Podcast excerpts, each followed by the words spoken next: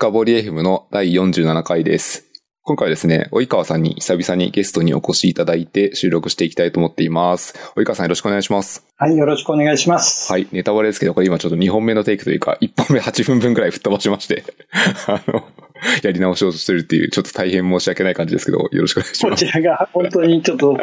処理操作に行っちゃったんで、はい、2回話しましょう。はい、ネタバレ室スタートです。今日はですね、何を話をするかというとですね、あの、3月に出版されている、プロダクトマネジメントのすべてという本が、まあ、及川さんがこう書かれて、及川さんだけじゃないですけど、3名の方で書かれていて、非常に良い本なので、この本の内容を深掘りできればと思っています。よろしくお願いします。はい、よろしくお願いします。ではですね、早速、まず、この本まだ読んでないというか、これから買うっていう人もいるし、積んでるっていう人もいらっしゃると思うので、まず、この本ってどういう本ですかっていう概要からお聞きしてもいいですか？はい。この本は、プロダクトマネジメントのすべてというタイトルに込められている通り、プロダクトマネジメントについてすべてを書いているものです。これまあ、そもそもの発端からちょっと話していいですかね。出版社の障害者の方から企画が持ち込まれた時には、実はちょっと内容は違っていて、で、障害者の担当の編集の方がおっしゃるには、日本ではプロダクトマネジメントも徐々に認知が上がってきているので、うんぬんっていう形でちょっと違う企画になっていらっしゃいました。で、ただ、私がその時、その企画、面白いなと思いつつ、それよりも前に日本でプロダクトマネジメントに足りないのは、網羅的に教科書のように日本語で説明している書籍ではないかということをお話しして、まあ、まさに今言ったような教科書みたいな本にしたいということで出来上がったのがこの本になっています。なるほど。この教科書を狙った結果、チャプター21というかなりの分厚さになってしまったってことですね。そうですね。あの、見た途端に心折れるっていうのも教科書っぽくていいかな。結構プロダクトマネジメント、いや、これから勉強してみようっていう人がいきなりこう、分厚、当たっていくと、なかなかちょっとハードルのある厚さですよね。そうなんですね。その通りで、本当に正直言うと、厚さがある、ページ数があるものとか、まあ、しかもこれ、フォントサイズもそこそこちっちゃいんですよね。そうですね。なく。なので、こういうのを狙ったわけではないんですけれども、ただ一冊で、あの、一通りこれを知ればいいとか、もしくは、この、この後もしかしたらどう読んでいくかっていう話になるかもしれないんですけれども、最初から最後まで一通り細かく目を通すということができなかったとしても、なんか机に置いといていただいて、なんかの折に参考にしていただくことができるような本にはなってるかなというふうに思います。ありがとうございます。これどうしようかな。一個ちょっと聞いてみたいんですけど、例えばこの21章の中って、どういう内容が書かれているんですか？例えばこう、多分これままだ手に取ったことない人は、プロダクトマネジメントという内容が広すぎて、例えばどういうトピックが載ってるのかなって全く想像ができないと思うんですよね。なるほど、なるほど。実際には、まあ、プロダクトマネジメントっていうからには、プロダクトとは何かという話であったり、なぜ今プロダクトマネジメントが重要視されているのかっていうような、そういった話であったり、もしくはプロダクトマネジメントとは何かっていう話とかからスタートしてるんですね。で、プロダクトマネジメント、特にそれを専門職して行うプロダクトマネージャーは、この書籍の中でも書いてあるんですけれども、プロダクトの成功に対して責任を持つということと、プロダクトを成功させるための、これ一人じゃできないですから、そのチームを蘇生すること、チームを率いることという、この二つを、あの、ゴールとして持っています。なので、どんな内容かっていうところをざっくり言うと、今言ったプロダクトを成功に導く部分と、それとプロダクトを成功させるためのチームを蘇生し率いていく部分という、大きく、まあ、いろんなそのこうカテゴリーライズできると思うんですけど、その21章も、一つはこういった形で、チームの話と、あとはプロダクトを成功に結びつけるところの話というところの二つに分かれます。で、前者の、えー、プロダクトマネージャーがどういうような役割かというところに関係するんですけれども、ビジネスとテクノロジーとユーザーへの価値、UX というところを、これをそれぞれ説明しているところもあれば、あとは今のプロダクトっていうのは昔と違って、ユーザーが何を求めてるか、社会が何を求めてるか、市場が何を求めてるか、これが明確じゃない。そういった時代になっているので、もう常に仮説検証していかなきゃいけないんですね。で、その仮説検証も何回かやる必要があるんですけれども、我々本の中でコア、ホワイ、ファット、ハウという4層で話しています。コアっていうのはプロダクトのビジョン、つまりどういうふうな社会を作りたいかっていうところですし、ホワイというのはその考えられる社会において、どんなユーザーをどんな形にしたいかというところだし、ファットはそのどんな形にしたいかっていうところの具体的なユーザー体験のあり方であったり、もしくはこれ事業ですからビジネスモデルであったり、で、How というのはそれを実際の機能に落としたり UI に落としたりするってものなんですけれども、すべてのところは、やはり何が本当に求められているか分からず、あくまでも仮説に過ぎないですね。そこにはもちろん、プロダクトの作り手としての強い思いはあるんだけれども、仮説であると。となると、その4層を常に仮説検証しながら進めていくし、あとは昔のウォーターフォール的な考えだと悪いことと思われている手戻りするのも含めて、やはり一旦作り途中であったけれども、もう一度ユーザーの課題を確認しようというようなことがあっても構わないんですけれども、まあ、いずれにしろ全て仮説検証という形になりますので、この仮説検証をどのように進めていくか、どんな手法があるか、というようなことを解説したりしていると。まあ、いろんな切り口があるんですけれども、さっき言ったプロダクトの成功とチームの話というところもそうですし、あとはユーザー体験、テクノロジー、ビジネスという、そういった側面もそうですし、今言ったようなプロダクトの作り方としてのこの4層あるところの、それぞれのところにおける仮説検証のあり方というような見方もありますけれども、まあ、いろんな切り口で網羅性があるというような形の本になっているという感じです。ありがとうございます。あの、仮説検証するのは本の中ではこう、フィットリファインといって F&R みたいなことでよく書かれている図の中にあったやつですよね。そうです。これ、今話を聞いていて、いや、これはプロダクトマネージャーは必読だなっていうのはわかるんですけど、この本って実際どういう人が読めばいいんですか？そうですね。まあ、プロダクトマネージャーでも、実は、もうかなりその実務経験があり、いろんな方法を自ら試したり、確立されている方にとっては、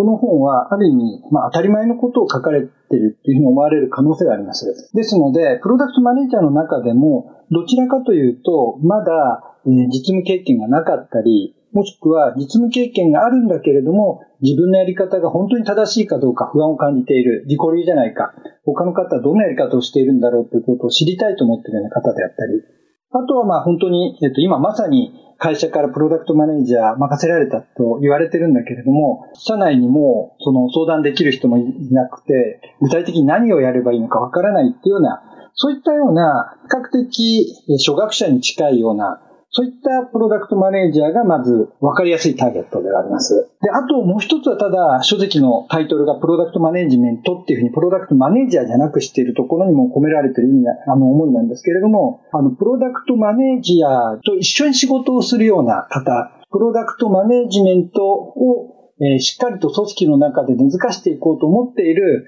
例えば、え組織長のような人だったり、エンジニアリングマネージャーであったり、もしくはエンジニアそのものであったり、デザイナーであったりというような方々にも読んでいただきたいなというふうに思っています。というのは、ここに書かれている内容は、これあの、プロダクトマネージャー一人が責任持ってやっていくっていうことは、まあもちろんお願いしたいんだけれども、でもそうではなく、プロダクトマネージャーが率いるチームで21章もあるこの分厚い内容をこう皆さんで理解して進めていっていただきたいなっていうところもあるので、プロダクトマネージャーと関わるような人、もしくはプロダクトマネージメントを推進していこうとされる方、そういった方々、全員に読んでいただきたいなというふうに思っています。プロダクトに関わる人っていう言葉を聞くと、まあ、自社でサービスを持っている人たちはもうほぼ全て見たくなりますね。そうですね。いや、でも本当に本を売りたいがための、あの、そういうことを言うんじゃないんですけれども、プロダクトマネジメントって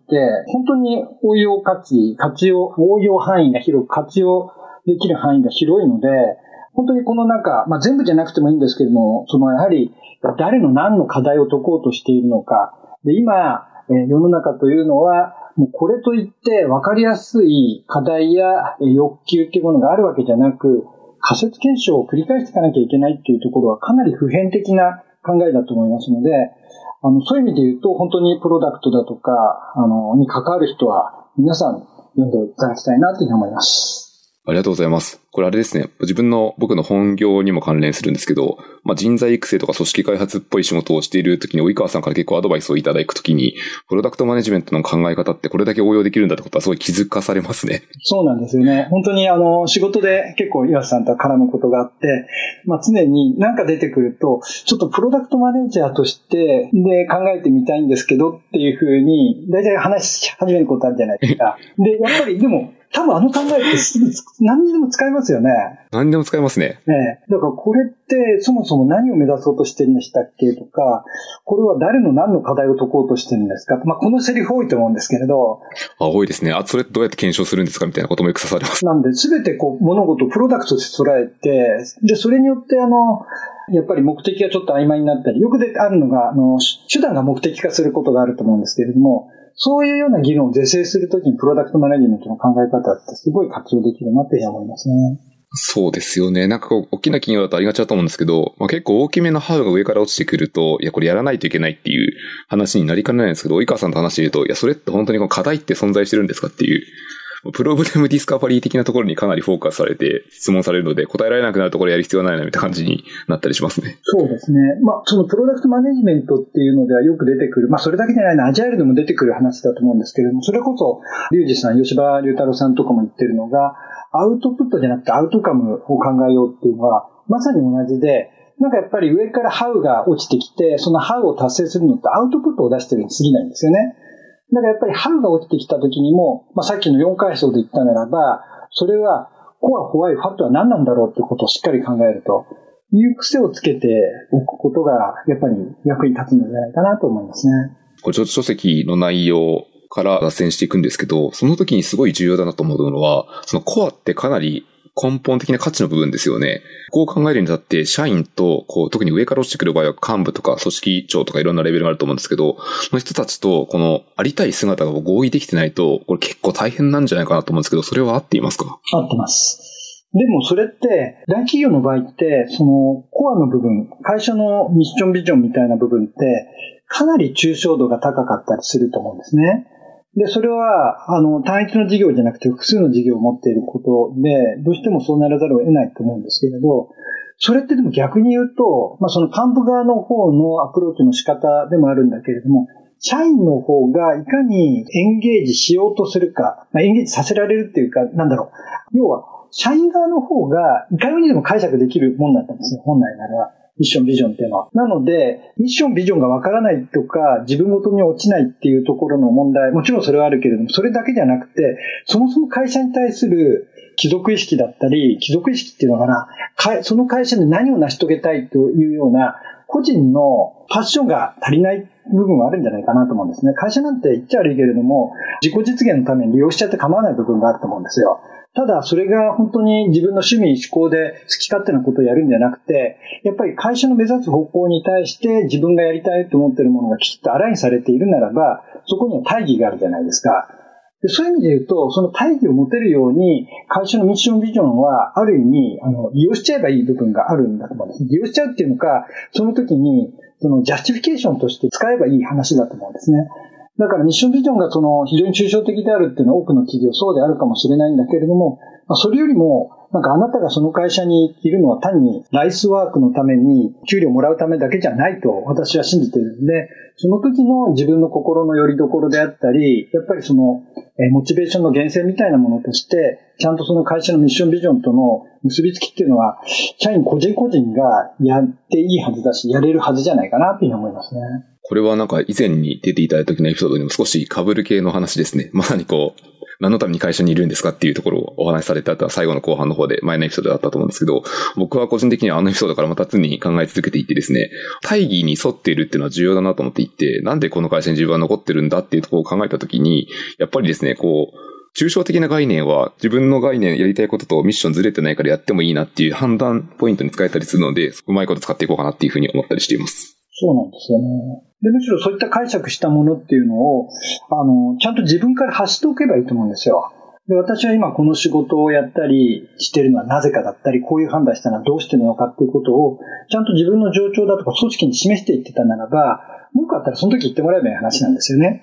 で、まあ、岩瀬さんとかのやってることであるのはよく見てるのわかるんですけれども、まあ、止めるわけがないみたいなことが多いんですよね。なので、そこら辺をどんどんどんどん利用しちゃえばいいし、もう利用っていうか、そのやっぱりミッションビジョンが抽象が高いから何やっていいかわからないんじゃなくて、自分にそこを自分がそこにストーリーを作ってしまって進めていくのがいいんじゃないかなっていうふうに思いますね。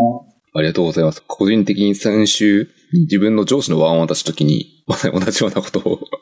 今日、今出たようなことをちゃんと言っていました。あの、これは大義にも沿ってますし、これをやる価値があるので、僕が考えたビジョンはこうなんですってことを説明した上で話をしていましたね。ちょっとすいません、戻ります。話に、書籍の方にちょっとずつ戻ります。えっと、今聞いてきたのは、書籍の概要っていうところと、いや、これ誰が読めばいいんですか？どういう人に向いてますか？っていうポイントだったところですと。で、とはいえ結構、やっぱ量がすごいので、まあ、どういうふうに読んだらいいかっていう、もし、こう、執筆者側の思いとかがあればぜひ聞いてみたいんですけど、これおすすめの読み方とかってございますか？いや、これはですね、そういう人を迷える人たちのために、パート1が一通り全体像をこう示すようなものになってますね。で、書籍の中に、なんかその矢印で、これについてはどこを読んでくださいっていうふうにポイントしてるところがパート1に限らずあるんですけれども、なのでパート1でざーっと見て、で、その後自分に必要なところだけを読んでいくってやり方もあると思います。で、ただ、可能であればパート2まで読んでもらえると、さらに内容が深まると思います。というのは、パート1で非常に浅く概要、特に全体の概要を書いてるんですね。で、パート2はケーススタディといって、ちょっとあまりネタバレしないようにしますけれども、ある会社のプロダクト開発の例を出して、そのさっき言ったコア、ホワイ、ファット、ハウを具体的にどういうふうに進めていったらいいかというところを説明していますから、ちょっとパート2はページ数も多いんですけれども、ここを読んでもらうと一通りやるべきことが見えるような感じになってます。で、パート3が今度はさっき言ったチームの方の話になってますから、まあ、パート1、2、3を読めば、さっき言った全体像とプロダクトの成功、あとプロダクトチームの話というところが読めるような形になってます。なるほど、ありがとうございます。じゃああれですね、やっぱ概要的な部分が序盤にあるので、そこは外さないようにしておいた方が今後の読み方というか、その残りの席の理解も非常に深く理解しやすいってことですね。そうですね。で、あとは、あの、こう、今の自分には関係ないと思うところは飛ばしちゃって構わないと思います。さあの、網羅性をこう、高めるために、いろいろ書いてあるんですね。例えば、パッと今開いたところで言うと、プライバシーポリシーと利用規約があって、これはこれで大事なんですけれども、もうすでにプライバシーポリシーも利用規約もあるプロダクトを担当することになった場合には、ここを今すぐ見直さなきゃいけないってこともないと思いますし、まあ他も様々なところがあるんですね。例えばプライシングについて書いてあるところがあるんですけれども、もう一旦プライシングは前任者が決めて、今大きく見直す必要がないならば、そこは、あの、今すぐ読む必要がないところっていうふうに判断していただいても結構ですから、まあ、その今の自分の置かれた状況に応じて、どこを読むべきかっていうことを判断していただいても大丈夫です。なるほど、ありがとうございます。いや、これ、いいですね。このままさに、根付けとかって、どうやったらいいか指針が全く分からずみんな悩むと思うので、一回読んどくだけでだいぶ指針が定めやすくなると思いますね。逆にでもあれなんですよね。一回読んだとしても忘れちゃう可能性あると思うので、なんでどこに書かれてるかっていうことを、まあこの本に書かれてるってことを覚えておいていただければ、自分が必要になった時に、やはりそこをもう一度読み直していただき、さらに細かいあの内容が必要だったら、この本を手がかりにして、まあ、キーワードと書いてありますから、こう検索してみていただいたり、まあ、英書になっちゃうと思うんですけれども、別の書籍を読んでもらったりってことをするといいんじゃないかというふうに思います。ざっと読んでみて、それで頭の中にインデックスを作っておくだけでも十分役立ちそうですね。そうですね。そんな感じですね。今ちょっと英書っていう言葉が出たので、一回これ執筆者陣に聞いてみたいなって言葉があってですね、何かというと、この本を教科書と言ってるので、まあ、その大元の知識、書くにあたって、様々な知識と、及川さんとか、その小城さんとか、曽根原さんは得てると思うんですけど、その元々の知識はどこからやってきたんですか？えっ、とですね、これはね、私が一番不勉強なんです。正直言っておくと。なるほど。私は結構もう自分があのやってきた経験をもとにしたところを中心にやってまして、で、私があの、まあ、いろんな会社で研修やったりとかする中で、 lean canvas だったりとか、 value proposition canvas だったり、まあ、この書籍であの、その二つとも紹介してますけれども、これ知ったのって、実は私の長いその業界経験の中で、つい最近なんですね。で、それまでは、頭の中でそれに近いことをやっていて、でもある時、ちょっとこれなんかもう少しいいやり方ないかなっていうふうにいろいろ調べてみたら、例えばバリューポリポンションキャンバスを見つけて、これだ僕が欲しかったのはっていうことで使い始めたりしてるんですね。で、未だに私は結構、あの、知らないことが多くて、自分のその経験をもとにしたところでやっていることがあります。で、ただ、残りの二人の著者は、とても勉強熱心の方々で、曽根原さんはシリコンバレーでもずっと現役でバリバリにやられているプロダクトマネージャーなんですけれども、彼はやっぱり英語圏の方のプロダクトマネージャーのコミュニティとかにも属していらっしゃいますし、あとは英書をたくさん読んでいらっしゃるんですよ。なので、そこでかなりいろんな知識を持っていらっしゃいます。小城さんは、今うちの会社なんですけれども、彼女は、もともとやっぱり UX とか、あの、いろんな勉強されてたり、スクラムの認定も取ったりしていたりするし、あとは、今、海外のこの状態になっているのオンラインで、あの、大学の授業を受けたりだとかってしてるんですね。なので、もう大学の授業を受けたり、あとはオンラインでも今カンファレンスが開催されるようになってるじゃないですか。今では現地に行かないと参加できなかったやつも、ちょっと夜中頑張って起きていれば参加できるので、そこのいろんなカンファレンスに出られたりして、そこの知識等を持ち込んでいただいて、この書籍になってるっていう感じですね。これあれですね、ちょうどみんなのバックグラウンドが保管し合っているような気もしますね。そうですね。ああと一方、この書籍オリジナルの部分も結構たくさんあります。なので3人の著者が結構研研学学の議論をして、最後の最後まで、例えばそのコア、ホワイ、ファット、ハウの4階層のところの、あの図もすごいこだわって何度も何度も書き直してるんですよ。それがあったり、あとはそのプロダクトマネージャーに必要なスキルを体系化して書いてあるんですけれども、それも何度も何度も作っては壊しっていうことをやったりして、もちろんなんかすでにあの英語ではそういったことをやられているものがたくさんあるんですね、一応。プロダクトマネージャーに必要なスキルだとかっていうことを体系化しているのがあるんですけれども、ちょっとこれピンとこないねって話になったら、やっぱりそれをそのまま採用するんじゃなくて、我々3人で作り直したりをしているという形になっています。ありがとうございます。これきっと書籍をザーって読んでるだけでみんなびっくりすると思うんですけど、こんなにたくさんフレームワークってあるのかって思う人いると思うんですね。例えばその、まさにビジネスモデルキャンパスとか、あとカスタマージャーニーとか、本当何でもいいんですけど、本当にたくさんの鉄板というか、テンプレートが用意されていて、これってみんな使わないといけないんですかって質問絶対出ると思っていて、これはどうなんでしょうか？そうなんですよね。それはですね、答えから言うと、ちょっとなんかそのフレームワークの本って思われちゃうとしたとしたら、それはちょっと我々の意図とはずれていて、もちろん、あの、紹介しているフレームワークを使っていただきたいなとは思うんですけれども、ちょっとこれを言うと、あの、残りの二人にすごい怒られちゃうかもしれないんですけど、私ぶっちゃけフレームワークなんてどうでもいいと思ってるんですね。残りの二人もおそらくそういうところがあるんじゃないかと思うんですけれども、最初フレームワークを知ってプロダクトマネジメントをやったっていうよりも、プロダクトマネジメントで何かをやらなきゃいけなかったので、それで自分で作り上げたり、もしくは探していたならば、フレームワークにあの到達したっていうものなんですね。なので、どうしても、その、フレームワークの弊害っていうのは、例えば、キャンバスってわかりやすい、まあ、リンキャンバスにしてビジネスモデルキャンバスにしても、えっと、9つのマスがあるんですけれども、それを埋めれば、何か出来上がったように見えるっていうのは、まさに、この間ちょっとどっかのトークで話してたんですけれども、えっと、仏作って魂入れずみたいな形になっていて、必要なのは中の魂の部分なんですね。何を心を込めるかっていうところなので、そのフレームワークはあくまでもツールに過ぎないと。で、もしこのフレームワーク以外のものを使って進められるんだったら全然それで構わないんですね。ただ、やっぱり、せっかくそこにツールがあるならば、それを活用した方がいい部分もあると。なので、ツールを使うだけじゃなく、ツールをなぜそれが必要なのか、それを使って何を生み出そうとしているのかを理解した上で使っていただければいいし、もし、そのツールを使わなくてもそれができるんだったならば、ツールを使う必要は全くないというふうに思います。ありがとうございます。これ多分まさにさっきの魂込めずに近いんですけど、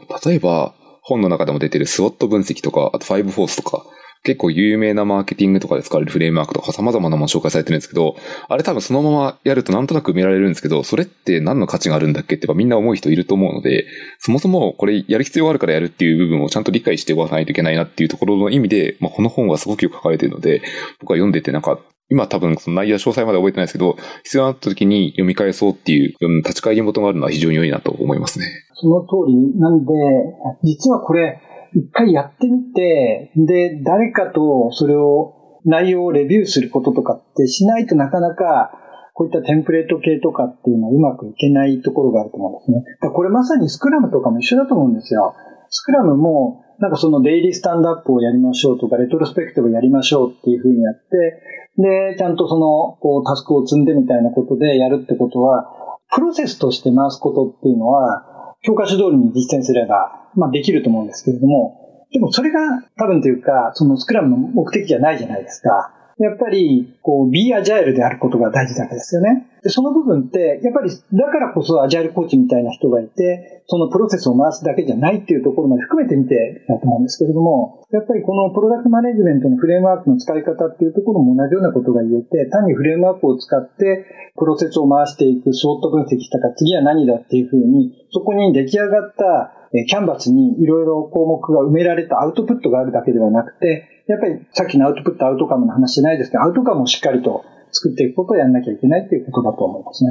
まあ、そうですね。アジア改造も結局はその最終的に届けたいアウトカムをいかに作っていくかっていうところに疑問があると思うので、その辺で根底は似ていますね。だと思います。ちょっとアジャイル開発って言葉が出たので、あえて一回言ってみたいとか、まあ、すごい露骨な質問ですけど、プロダクトマネージャーとアジャイル開発で一番使われているフレームワークのスクラムにおけるプロダクトオーナーっていう概念って結構似てるって思う人が多いと思っていて、これは関係性はどういうものなんですか？もしその組織の中にプロダクトマネージャーがいて、で、その組織がアジャイル開発、スクラムを行っているならば、プロダクトオーナーはプロダクトマネージャーがやるのが私は一番適任だと思います。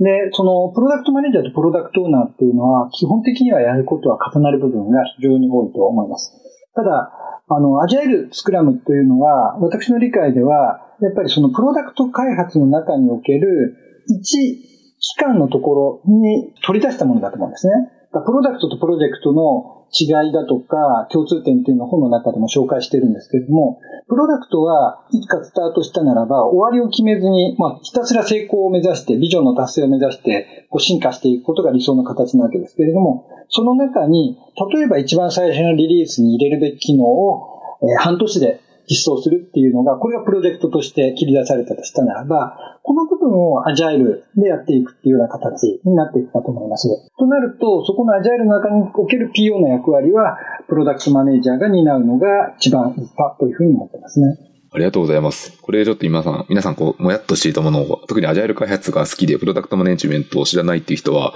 少しクリアなところができたらいいかなと思っています。ありがとうございます。書籍の内容を今これ概要から触ってきて、もうすでに多分こう収録が切ったエピソード的に30分くらいってると思うので、残りはですね、今ちょっと入っちゃったんですけど、個別で特に個人的に私が気になったところをいくつか掘りたいと思っています。で書籍読んでいて非常にこれ面白いと思ったのが、あの、タイムテーブルが書かれてるんですよね。あるプロダクトマネージャーの過ごし方みたいな。あれ見るとすごい結構2パターン分かれると思っていて、こんなもんでしょって思う人もいれば、いやこの人一日中プロダクトのこと考えてるねみたいな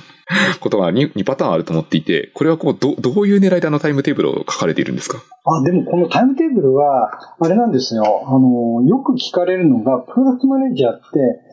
一体具体的に毎日何やってんですかって聞かれることですね。なるほど。で、やっぱりその日本におけるプロダクトマネージャーって企画職っていうふうに言われることもあるんですよ。で、それは間違いではないんだけれども、いわゆる日本における企画職っていう役割の方々は、企画終わったら、その後、プロダクト開発から離れることが多いと思うんですね。で、もう企画できた、あとはじゃあ開発して、実際プロダクト試せる時になったら呼んでだとか、もしくはプロダクト開発、まあ、実装してる開発チームの方に委ねた後に、その進捗をこう教えてほしいだとか、もし質問があったらいつでも受けるからみたいな形で、ちょっと関係が素になる形になると思うんですね。で、そういうような企画職をイメージしてプロダクトマネージャーを見たときに、いや、なんかプロダクト開発チームがずっと動いてるときに、一体やることあるのとかって思う人もいたりするので、まあ具体的に毎日どんなことが、あの、仕事として発生しているかをイメージしてもらう必要があるんじゃないかっていうことで、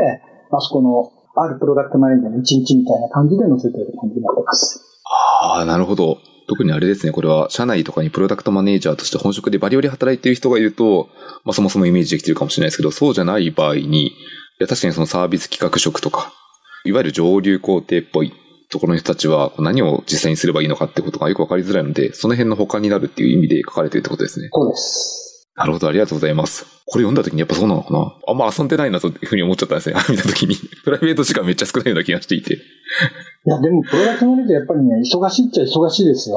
いや、でも、確かに。これ、息トイレ行ってんでしょうね。わかんないけど、多分夜2時間ぐらいしか多分自分の時間ないなと思いながら見てましたね。うん。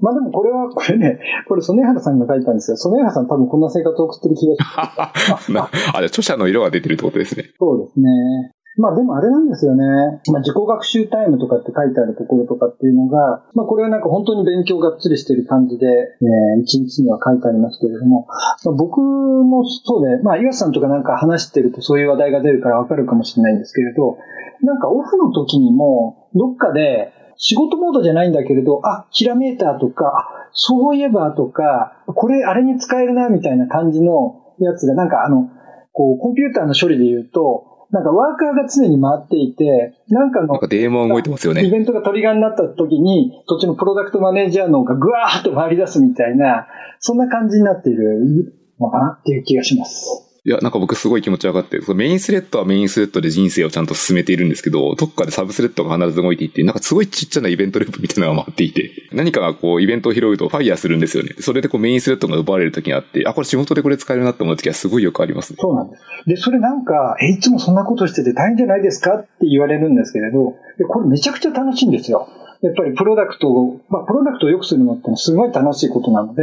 なんかそれに対してのひらめきだとかヒントになることを知った瞬間って、すごい楽しい瞬間なんですよね。なので、なんかその、やらされモードで常に仕事のことことが頭から離れないっていうと、まあそうはそうかもしれないんだけれども、まあでもそんななんか嫌なイメージではなく、むしろそのアハモメントみたいな形で、あ、これ使えるかもとかって思った時、なんかすごいポジティブなあの脳の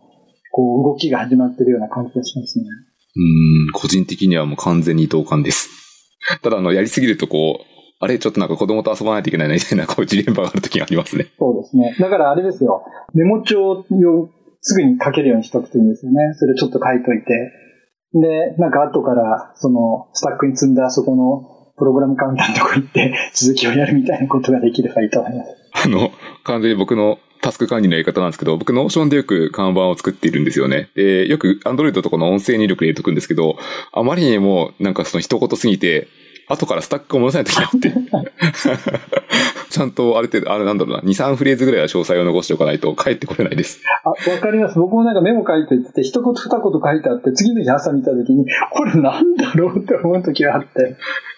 あの、僕すごい同感です。あの、その時はだいたい1日ぐらい置いといて、思い出せなかったものはきっと多分優先度が低いと思って普通にデリートしてます。はい。そんな感じです。元に戻ります。えっと、話をしていたのは、この本の書籍のところで、えっと、タイムテーブルが面白いですって話をしたところで、もうちょっと後格論で聞いてみたいところがあってですね、書籍の後半の方に、プロダクトマネジメントっていう概念を、まあ、どう広めていくかみたいな、特にこう、大企業で古い会社系ほどそこまで実は広まっていない概念っていう気もしていてですね、こういう時にどうやってこう広めていったらいいかっていうところを簡単に及川さんから口頭で聞いてもいいですか？そうですね。まあでもこれもプロダクトとして考えればいいなっていうふうに思うところがあって、つまり広めたいっていうのはある人の主観であり、でも広めるっていうこと、まあプロダクトマネジメントも一種の手段なんですよね。とすると、プロダクトマネジメントを組織に導入するべきである、活用すべきであるっていうところは、その大元になるところに課題があるはずなんですよ。うちの会社は何々でうまくいっていないから、プロダクトマネジメントを導入することで、それを解決したいっていう、プロダクトのマネジメントの導入は解決策、ソリューションなんですよね。となると、まずは課題を明確化にしなきゃいけなく、その課題を、例えば組織を設計をするような上司であったり、もし会社っていう大きいレベルで言うならば、経営陣に対して、ちゃんとその課題が共有できてないとダメなんですよね。例えばじゃあ経営陣なら経営陣がその課題を認識し、さらに言うならば、そこに対して投資も必要なぐらいその課題が優先度が高いというふうに思ってもらっていない限りは、その解決策であるプロダクトマネジメントの導入という話をしても、まあ、全然相手に伝わらないわけなんですよ。だからまずは課題をきちっと明確化し、それを上長なり経営陣と共有し、彼らに対してその重要性を認識してもらうというところからスタートするのが一番いいというふうに思っています。やはりじゃあ、徐々に上位かもしれないですけど、プロダクトマネジメントとは、それがそもそも何をしようとしているのかっていう、その課題を認知してもらうところに結構エネルギーをつくのがいいってことですかね。そうですね。な、だからまずはプロダ、だから正直言うと、プロダクトマネジメントじゃないもので解決できるのは、それはそれでもいいのかもしれないんですよ。で私はそういうことはあんまりないと思ってるんですけれども、でも、それがプロダクトマネジメントっていう名前じゃなくても構わないし、違うちょっと最終的には遠回りになるかもしれないけれども、別のやり方で解決を図っていきっていうやり方でもいいのかもしれないなっていうふうには思います。で、ただ、まあ、少なくとも課題がきちっと共有できて、その上でこういった書籍のようなものとか、まあ、今日本語でもかなりプロダクトマネジメントに関しての解説がありますから、プロダクトマネジメントが何を解決できるかというところをしっかりと伝えられたならば、いい方向に行くんじゃないかなと思いますね。まあ今はでも結構トップダウンの方のアプローチなんで、もう少しグラスルーツ的なボトムアップ的なアプローチでいうと、まあ今言った経営陣云々っていうところよりも自分の身の回りのところで、例えば専門職としてプロダクトマネージャーを置きましょうっていう前じゃなく、兼務でも結局うまくいってるプロダクトっていうのは誰かがプロダクトマネージャー的な役割をしているんですよ。日本でも今までプロダクトマネージャーっていう言葉がそんなに認知されていなかった時には、実はプロジェクトマネージャーが実質プロダクトマネージャー的なことをやっていたり、もしくはその開発の責任者がプロダクトマネージャー的なことをやっていたりしてるんですね。ですからそういうところを考えると、その草の根的に誰かが、えっと、まず兼務でもそのプロダクトマネジメントをやってみようというふうに思ったならば、それを取り入れてみて、で、実際うまくこう回していくと。何かの形でプロダクトを成功させる新しい機能開発がうまくいったというときに、そこのやり方が、実はプロダクトマネジメントっていう手法を多く活用してたということを組織内で共有することによって、じゃあこれをもう少し正式に取り入れてみようという形で進めていくことが可能だと思うんですね。これがちょっとなんかそのボトムアップ的なところのやり方でいけるかなというふうに思いますので、まあその状況に応じて、ちゃんと経営陣なりトップ層と握って進めていくか、それとも実績を作っていくか、あとはそのハイブリッドももちろんあると思うんですけれども、そのどれかを選んでいただくのがいいんじゃないかなと思います。結構そのトップ層からトップダウンで行ったとしても、トップダウンで認知を得た後に、これ実際にこうどうした、つまりこう、ユースケースというか、そのうまくいったような、まあ、フラッグシップではないんですけど、いいケースがあるとより説得力が増して広がりやすくなるので、まあ、結局なんか両方うまく使っていきたいくなりますね。そうですね。おっしゃる通りだと思います。ありがとうございます。あの本の中では ABCD フレームワークっていうのが確か紹介されていたと思っていて、まさに A のところが awareness で認知になっているので、まさにその意思決定層ですね。に広めるっていうところですね。あちなみに紹介しておくと A が awareness で、B が belief で、C が commitment で、D がディフュージョンで拡散するってところですね。で、E がエンベッドネスっていうところで組み込んでいくっていうところがまさにこう書籍で紹介されているので、まあ、興味あればぜひその辺も読んでいただくと、これ多分僕の個人的な印象なんですけど、プロダクトマネジメント以外にあっても、他の概念をいろいろな時にはまさに同じく使えるようなフレームワークだなと思っているので、まあ、興味あればこれ見ていただけると非常に良いかなっていうふうに思いますね。ではですね、あと質問があと2、3問ぐらいにしときます。時間が結構多分1時間を余裕どししてしまうと思うので。えっとですね、聞いてみたいことが2つあります。1つは何かというと、プロダクトマネジメントの中で、プロダクトマネージャーの仕事かな。すごい難しいこととして、これやりません、やらないって判断することだと思っていて。というのも、プロダクトマネージャーってこう本読めばわかると思うんですけど、恐ろしい量の仕事もありますし、恐ろしい量の意思決定をしないといけないと思うんですよ。で、やらないって決めるのって結構大変だなと思っていて、プロダクトマネージャーってどういうふうに考えてやらない？例えば極端なケースで言うと、プロダクトの撤退も、プロダクトをやめるみたいなところもあったりするんですよね。こういう時って、プロダクトマネージャーってこうどういう指針を持つというか、どういうふうに考えて行動していけばいいんですかねってかなり抽象的な質問なんですけど、何かサンプルとかでありますか？撤退はちょっとかなり難しいあの判断になると思うんですけれども、まあ、撤退までいかなかったとしても、いろいろ難しい意思決定を、プロダクト関係意思決定を最終プロダクトの責任者としてやっていかなきゃいけないというのはその通りです。で、確かにノーと言わなきゃいけないことはたくさんあると思うんですね。で、それはどうやればいいかっていうと、まあ、書籍の中でずっと言ってるように、コア、ホワイ、ファット、ハウのところを常に振り返る、立ち返るようにするということが大事かと思います。コア、ホワイ、ファット、ハウって、実は一番最初はもっともっとふわっとした言い方をしていて、私の会社で骨太の方針って言い方をしていたんですね。で、ただ骨太の方針って検索すると、あの政治的なところで必ずしもいい記憶にない言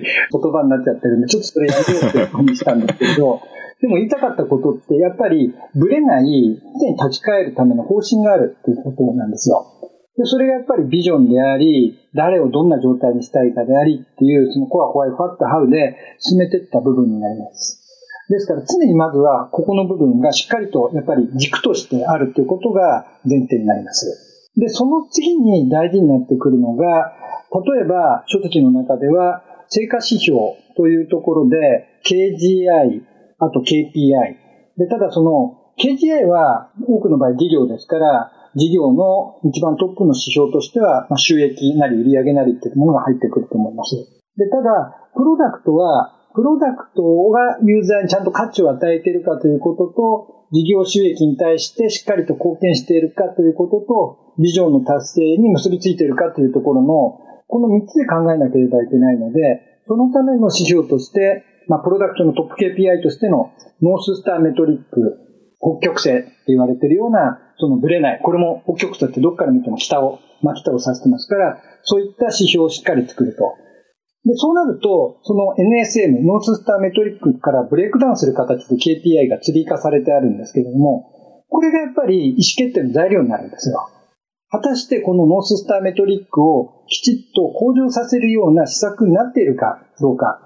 で、それで判断していく。で、例えばやっぱり仮説検証なので、向上させるはずだと思って打った手が、それが必ずしもやはり KPI を上げていらず、結果ノーススターメトリックの向上にもつながっていないとなったならば、ここの KPI に対する施策としては失敗だった。もしくはこの KPI はもうこれ以上上がらないものだっていうふうに判断して、他の打ち手を考えなきゃいけない形になりますから、やっぱり、あの、ある程度ロジカルに判断するところの立ち返るべき指標として、そのノースターメトリックから始まる KPI ツリーの部分があると思います。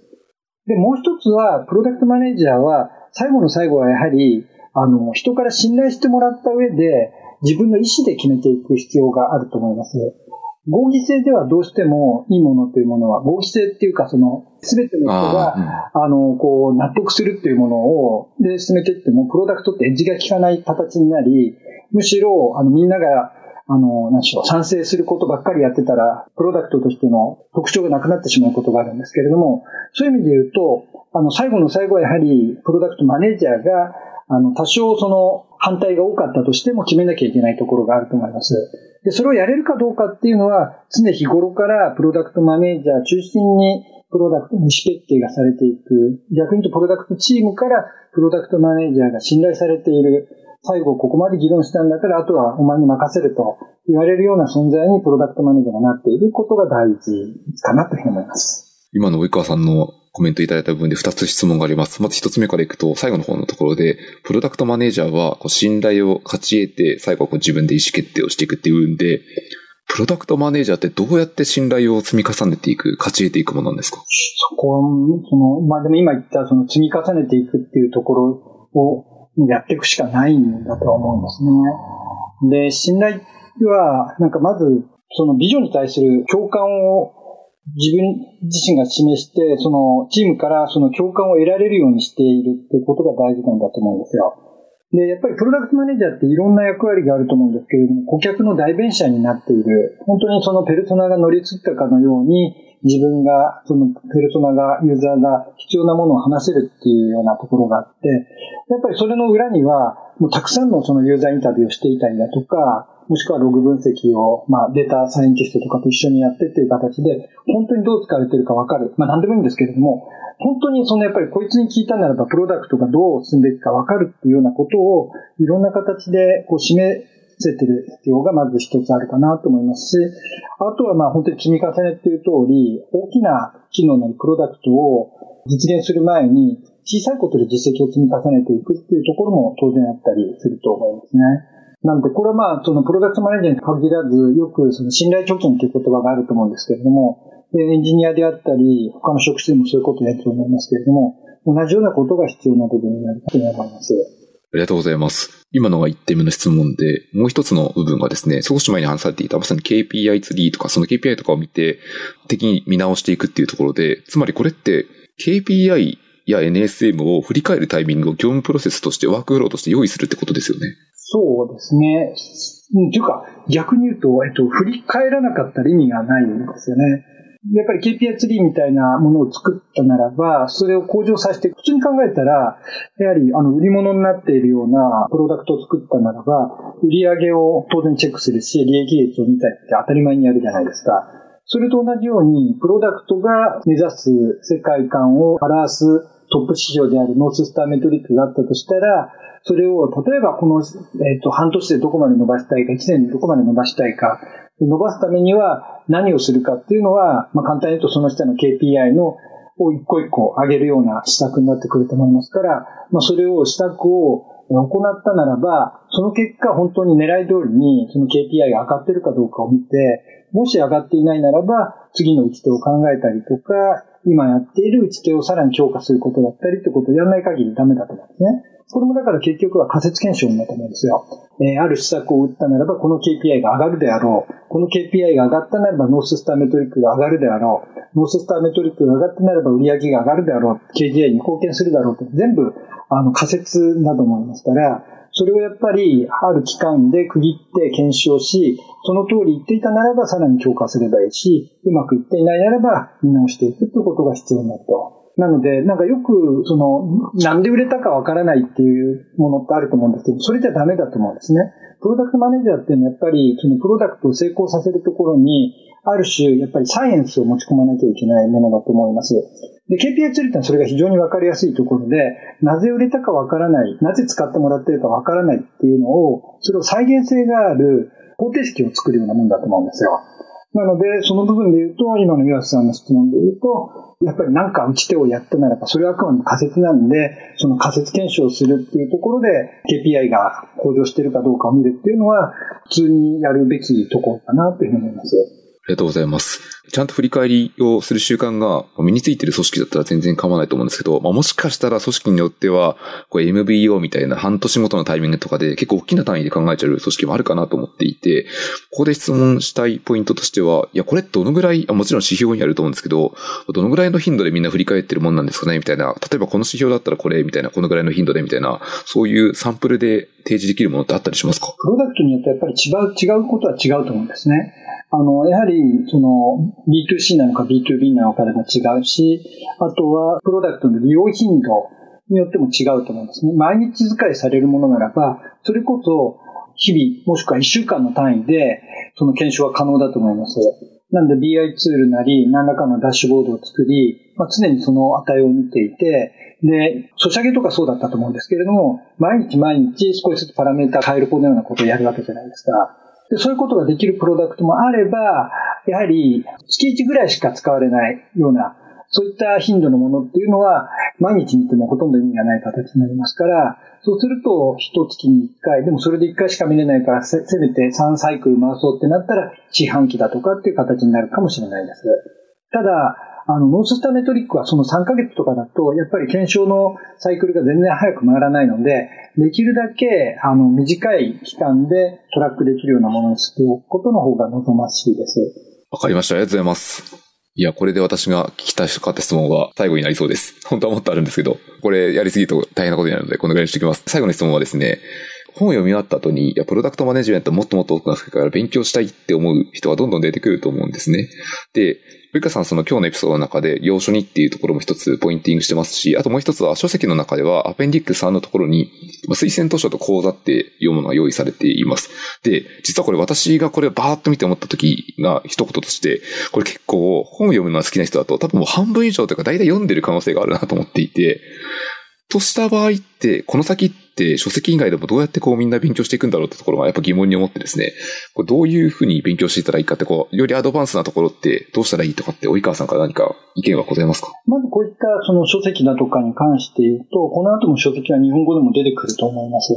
なので、そういう本はぜひ手に取って面白そうだったら読んでみてるといいなと思います。で、あとは、プロダクトマネージャーの考え方だとかっていうのは、実はそのプロダクトマネジメントとか、まあ書籍、その参考書籍のところって分かりやすい、比較的やっぱりソフトウェア、デジタルプロダクト系のところで、あの参考書籍として出てくるようなものがあると思うんですけども、それ以外でも、結構やはり関係しているようなものってあるんですね。で、まあなんかスクラムとかでもよく言われるみたいに、例えばトヨタの手法みたいなものは、やっぱりプロダクトマネージャーの、まあ、そのプロダクトマネージャーの源流って、その、こうトヨタだっていうふうに言われることもあって、まあ、源流って実は3個ぐらい言われてるうちの一つなんですね。それが混ざったのがプロダクトマネージャーじゃないかって言われてるの一つが、トヨタ自動車の主社制度、あのチーフエンジニア制度って言われてるものだって言われてるんですけれども、でもやっぱりそう言われるだけあって、トヨタの、こう、いろんな考え方みたいなものっていうのは、プロダクトマネージャーの参考になるところがありますし、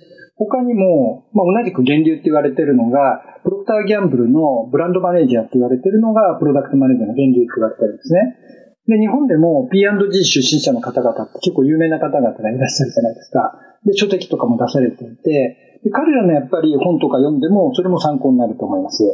ですから、ちょっと自分が、あの、ここの部分深掘りしたいなって思ったりだとか、マーケティングの方で話題になってるなと思った、そういった本は読んでみるのは参考になるというふうに思ってます。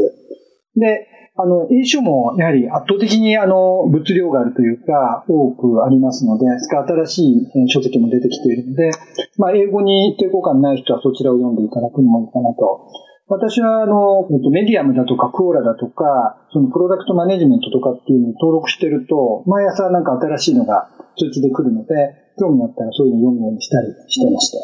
いうところが、まずあります。で、まあ、そういったその、こう書き物みたいな、あの、テキスト情報、ビデオとかでのインプットはそういったとこなんですけれども、実は、まあ、ここまで言っときながらあれなんですけれども、プロダクトマネージャーの本当の成長だとか、もしくはその、えー、上司的な立場の人が、その育成っていうことを考えたとするならば、かなりの要素は OJT だと思ってます。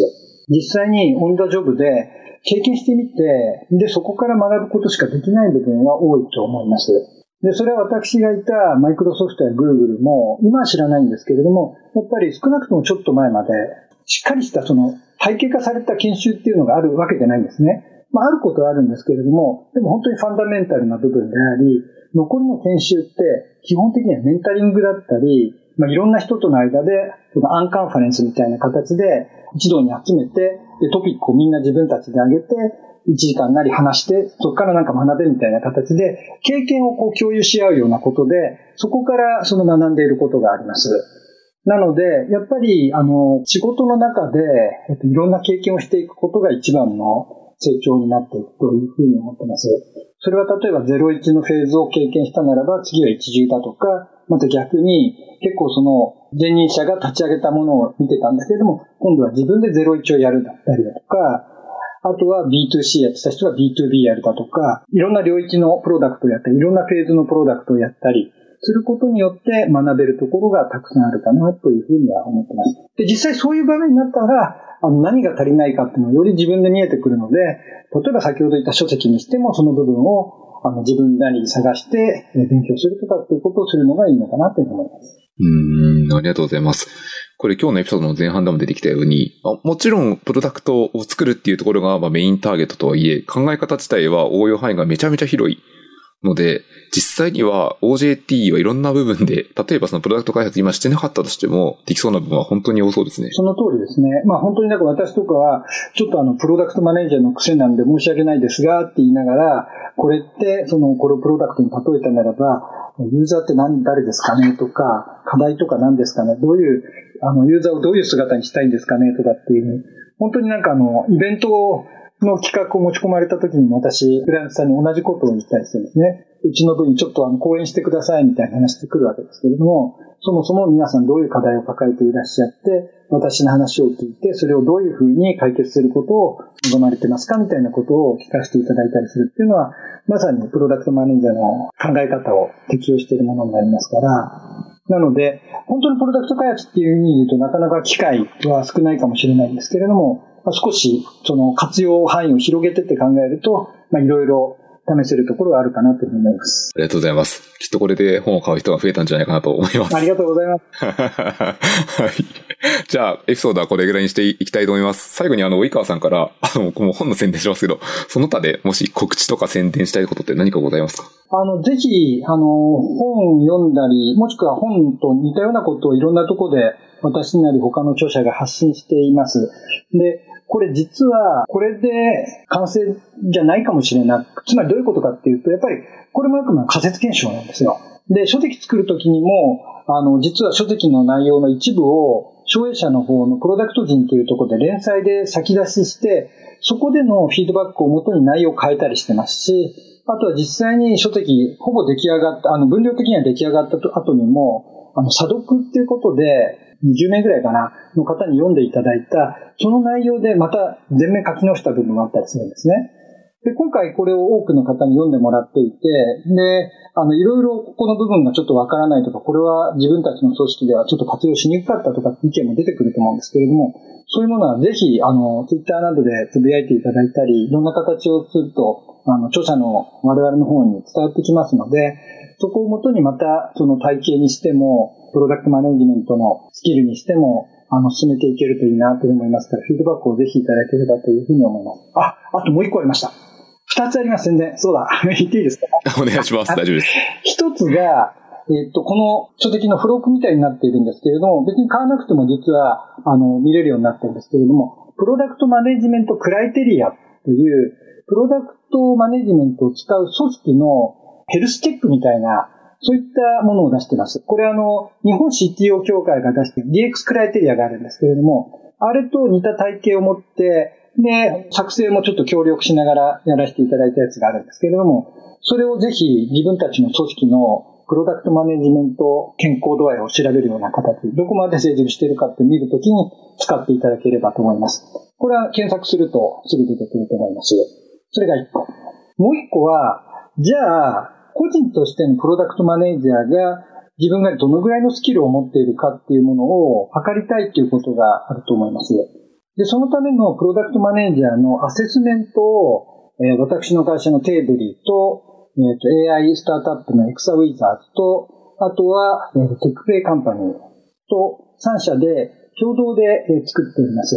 で、これが、えー、と DIA、 Digital Innovation Assessment、ダイヤって我々呼んでるんですけども、DIA 4 PM っていうので検索してくれいただくと出てくるんですけれども、あの、ちょっとこれ全部解くのが1時間ちょっとぐらいかかるようなウェブでのアセスメントツールなんですけれども、そうすると、あの、レーダーチャートみたいな形で自分がどこが強くどこが弱く、どこを伸ばしたらいいかとかっていうのがこうわかるようになっていて、